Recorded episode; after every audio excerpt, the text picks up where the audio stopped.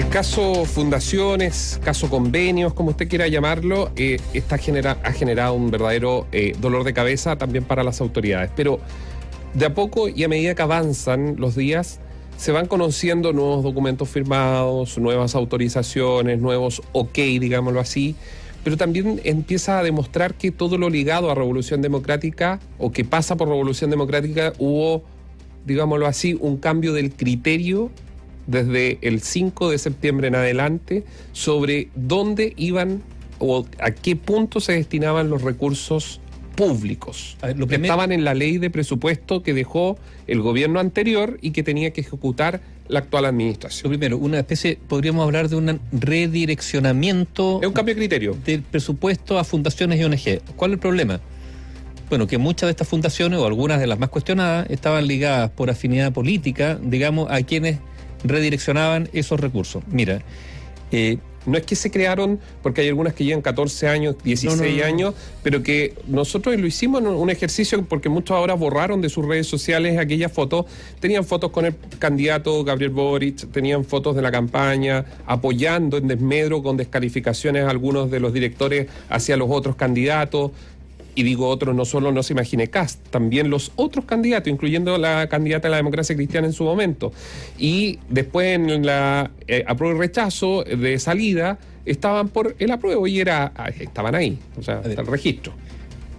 vamos a repetir muchas cosas que hemos dicho en, ocasiones anteriores. Uno, separar la paja del trigo para decir que hay fundaciones que hacen la pega, que es su giro y y, está bien, y probablemente... A esta altura incluso también tengo dudas de eso y me hago responsable de lo que digo. Pero hay algunas que sí lo han, que han hecho... Yo tengo también mis dudas sobre lo, segundo. Las fundaciones.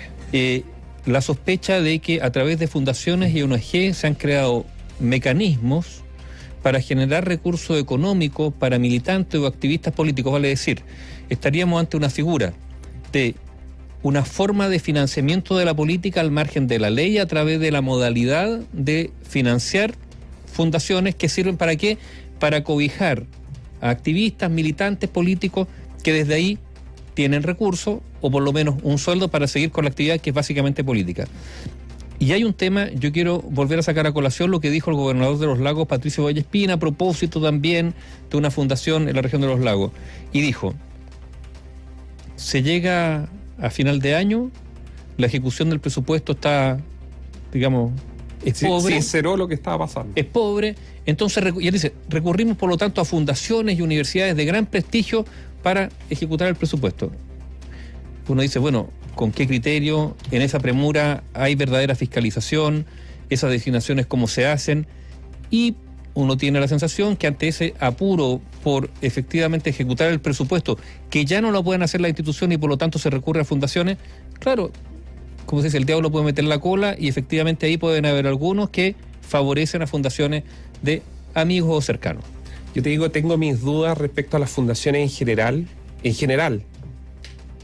¿Sabes por qué? Porque el año pasado, en plena Teletón, nos enteramos que hasta la Teletón, hasta la Teletón gastaba cifras millonarias en pagos a Enrique Correa y a gente cercana a Jimena Casarejo, que era la histórica. Pero eso no es ese el tema hoy. Pero estoy diciendo que aquí yo creo que hay que poner una, una luz dentro del tema fundaciones que va más allá por un tema de transparencia. No, yo creo que lo que lo que hay es que efectivamente hay una especie de relajo respecto a la fiscalización de las fundaciones y muchas, y muchas de las fundaciones no cumplen con estándares mínimos, por ejemplo, de contabilidad, auditoría externa, que son que lo mínimo que habría que exigirles si es que si es que acceden a recursos del Estado, el Estado debiera exigirles como contrapartida algunos estándares mínimos de transparencia, auditoría, contabilidad, etcétera, etcétera. Y eso todo indica que no ha ocurrido. Eso es lo, lo, que hay que señalar, así como ese es el desde. Entonces, ¿por qué? Porque como se dice, y lo dicen muchas eh, autoridades, ¿te acuerdas de la promesa? Vamos a cuidar cada peso. ¿Cuántas veces hemos escuchado eso? Vamos a cuidar cada... Bueno, no lo han cuidado. esa es la verdad, porque se han entregado muchas de estas partidas sin un seguimiento acucioso de lo que se promete que se va a hacer y nadie sabe si finalmente se hace. Y, probablemente la comisión esta nueva de, transparencia, de expertos que se, que, se supone van a, van a hacer una propuesta en 45 días, tal vez hay que, esto es una idea, ¿eh? conversando, no una idea mía, una idea de conversando con abogados, Yo creo que fortalecer, o ellos dicen fortalecer la unidad de fiscalización de personas jurídicas sin fines de lucro. A lo mejor ahí, ahí algo se puede hacer. O sea, ¿por qué le pagan de una fundación 150 millones por comunicaciones, por estrategias comunicacionales? Raro. Ya, pero mire, no nos desviemos. Hoy se ha conocido, en las últimas horas se ha conocido y ha aparecido otro nombre. Ayer cerrábamos el día con Miguel Crispi, que era subdere y que le dio el ok a un presupuesto que era que estaba en el presupuesto de la Nación para el año 2022, pero que era pintar la fachada de la gobernación regional de Antofagasta que dirige Ricardo Díaz. ¿Qué se supo?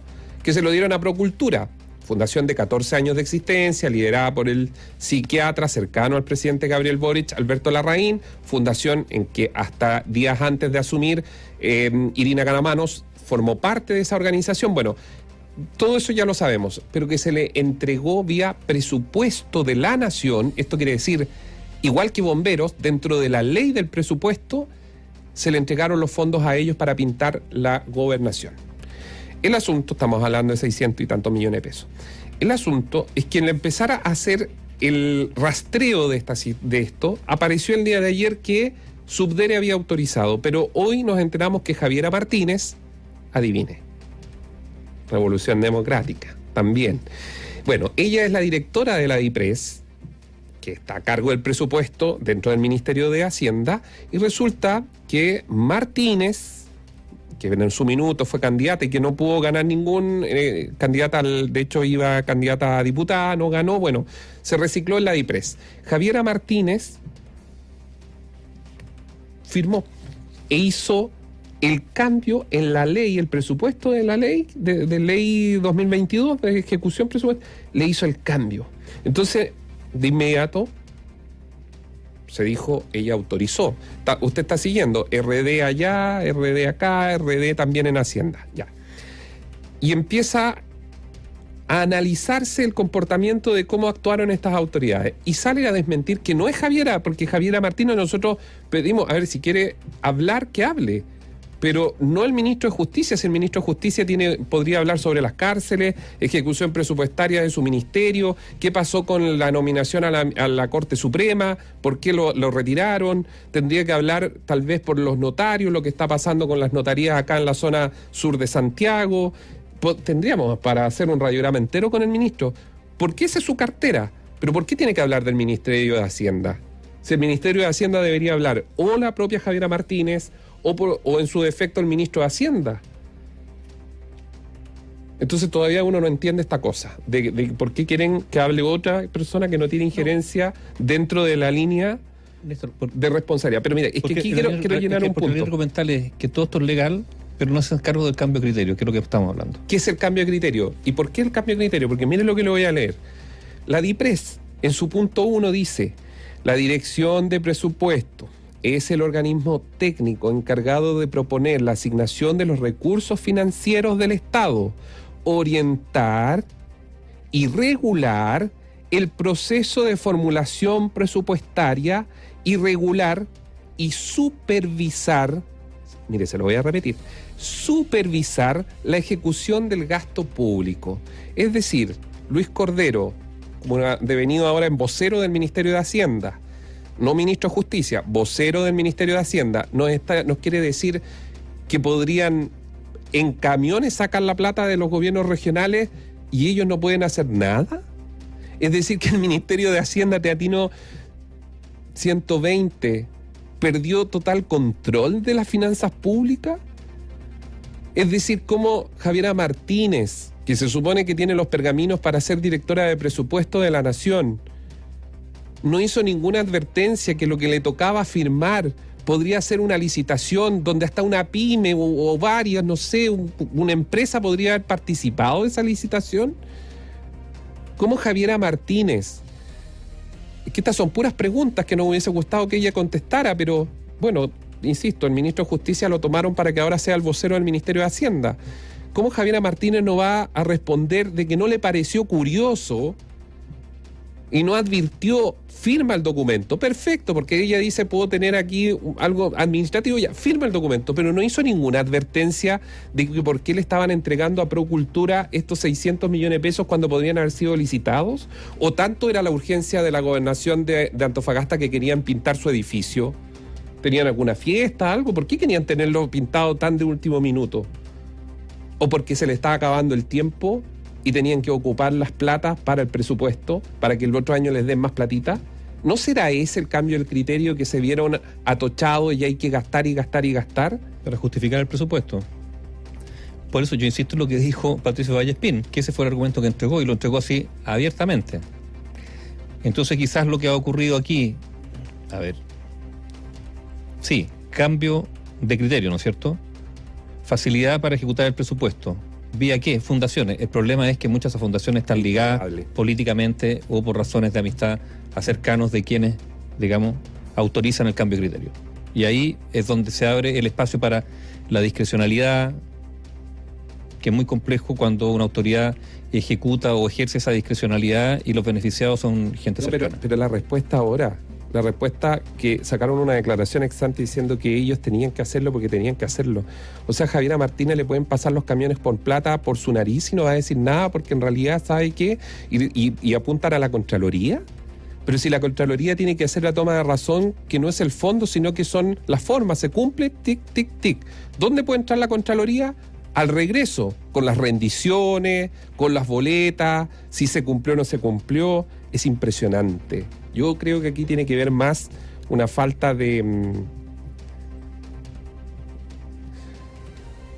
es una falta, mira, aquí yo creo que está metido, esta es una opinión, metido la política, la política y también el ejercicio propio del cargo, habitar el cargo, como decía. Falta de celo o de profesionalismo. Yo creo que hay un poco de, de celo. Bueno, a ver, fíjate que da la sensación. Las platas, porque, muchas, perdón, Nivaldo, es que estas son platas que no están en su bolsillo.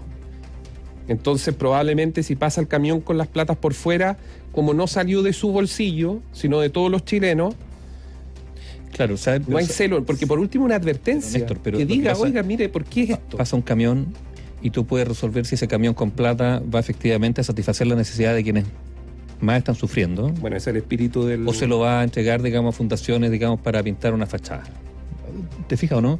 O sea, está bien, es plata que no sale de tu bolsillo, pero tú tienes como autoridad la capacidad de que esa plata termine en quien de verdad lo necesita. Y ese es el, mayor reproche.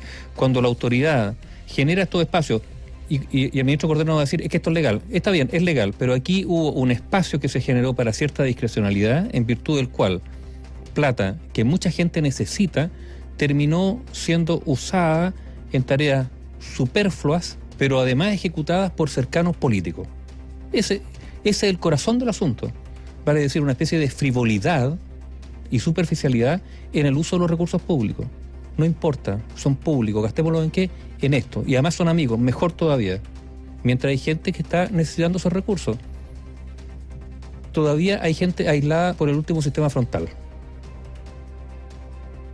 por ejemplo. Eso significa precariedad los caminos, ya.